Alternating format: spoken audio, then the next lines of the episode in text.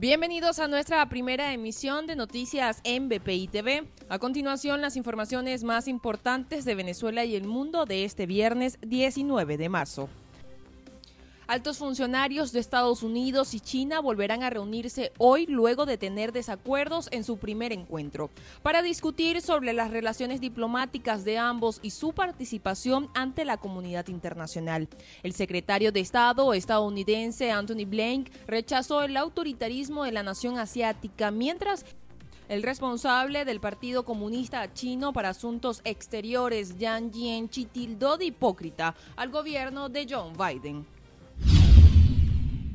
En Estados Unidos, la Cámara de Representantes aprobó dos proyectos de ley de reforma migratoria para regularizar a cerca de 4 millones de personas indocumentadas, en su mayoría jóvenes conocidos como soñadores y trabajadores agrícolas. La primera propuesta fue aceptada con 228 votos a favor y 197 en contra.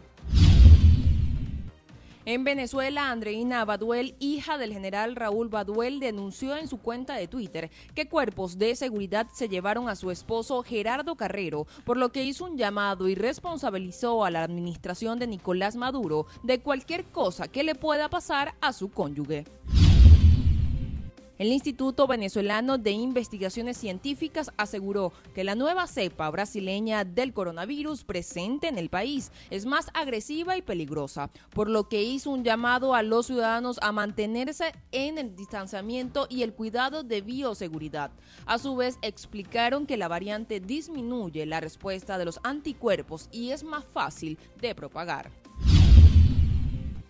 El Instituto Nacional de Aeronáutica Civil en Venezuela restringirá los vuelos en el país por 30 días y solo permitirá los vuelos provenientes de Bolivia, México, Turquía, Panamá y República Dominicana. La decisión fue anunciada en medio del aumento de los contagios por coronavirus en el país, en especial por la cepa brasileña P1.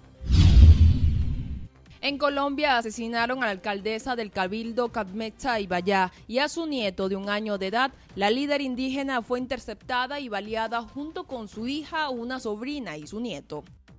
Para el desarrollo de estas y otras informaciones, los invitamos a sintonizar nuestra señal en vivo y contenido on demand en bpitv.com o a través de Roku, Apple TV, Amazon Fire y nuestro canal de YouTube. Síganos en las redes como arroba bpitv.